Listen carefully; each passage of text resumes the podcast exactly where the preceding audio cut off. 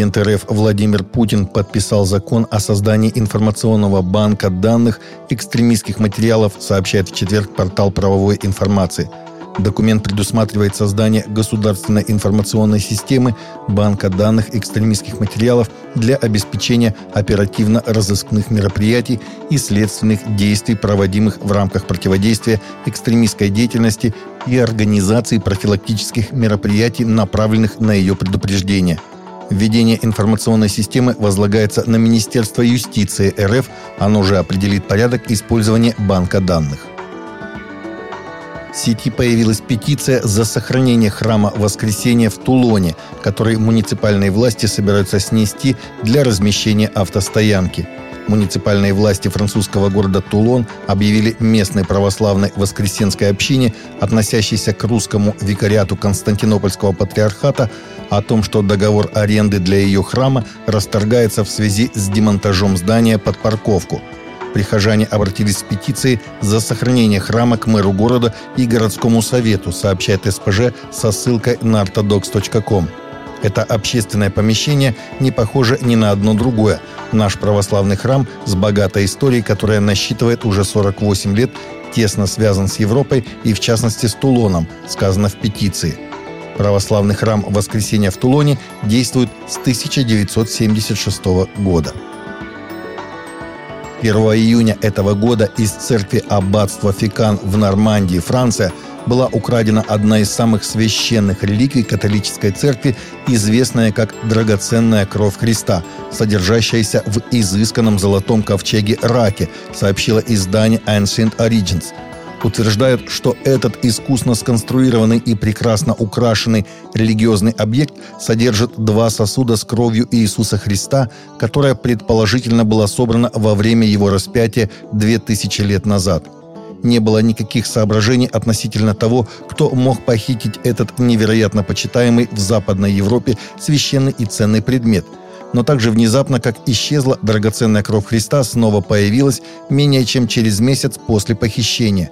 Реликвию оставили на пороге дома голландского детектива, который специализируется на поиске украденных шедевров искусства всех видов. В католической церкви существует почитание различных святых предметов, отношение которых ко Христу прямо никогда не доказывалось. Федеральное бюро расследований США арестовало молодежного пастора за его предполагаемое участие в беспорядках в Капитолии 6 января прошлого года – Согласно Кристиан Пост, молодежный лидер 33-летний Тайлер Эрб Эртрич был арестован в Колорадо в пятницу по обвинению в совершении тяжкого преступления, участия в гражданских беспорядках и других правонарушениях. ФБР стало известно о предполагаемой причастности Эртриджа к нападению после того, как кто-то, кого он знал по библейскому колледжу Чарльз в Вултлин-парке, штат Колорадо, отправил наводку в эту организацию. Хорошее сравнение на записи подкаста сделал пастор Влад Савчук из церкви «Голодное поколение» в Паско, штат Вашингтон, у которого более 200 тысяч подписчиков. Он сравнил ощущение зуда с похотями плоти – Савчук, который вместе со своей женой служит ведущим пастором церкви Ассамблеи Божией, основанной в 2003 году, сказал, что когда комар кусает тело, оно начинает чесаться. И этот зуд как бы посылает сообщение телу и разуму, что если ты почешешь меня разок, я не буду чесаться снова. Но в ту минуту, когда ты его чешешь, оно чешется еще сильнее. И это так похоже на похоть. Чем больше вы ее ублажаете, тем больше ей надо, тем больше она хочет. Она никогда не удовлетворится, пока вы не истечете кровью. Вот почему Библия говорит «Ходите по духу, и вы не будете исполнять похоти плоти», сказал Савчук.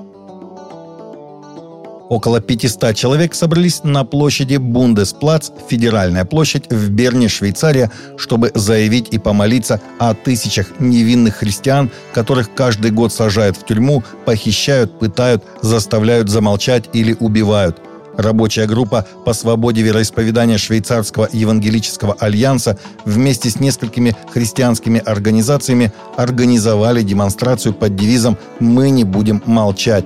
Цель состояла в том, чтобы напомнить общественности, что преследование христиан – это часто забываемая трагедия, и призвать политиков к действию, заявили организаторы. Таковы наши новости на сегодня. Новости взяты из открытых источников. Всегда молитесь о полученной информации и молитесь о мире.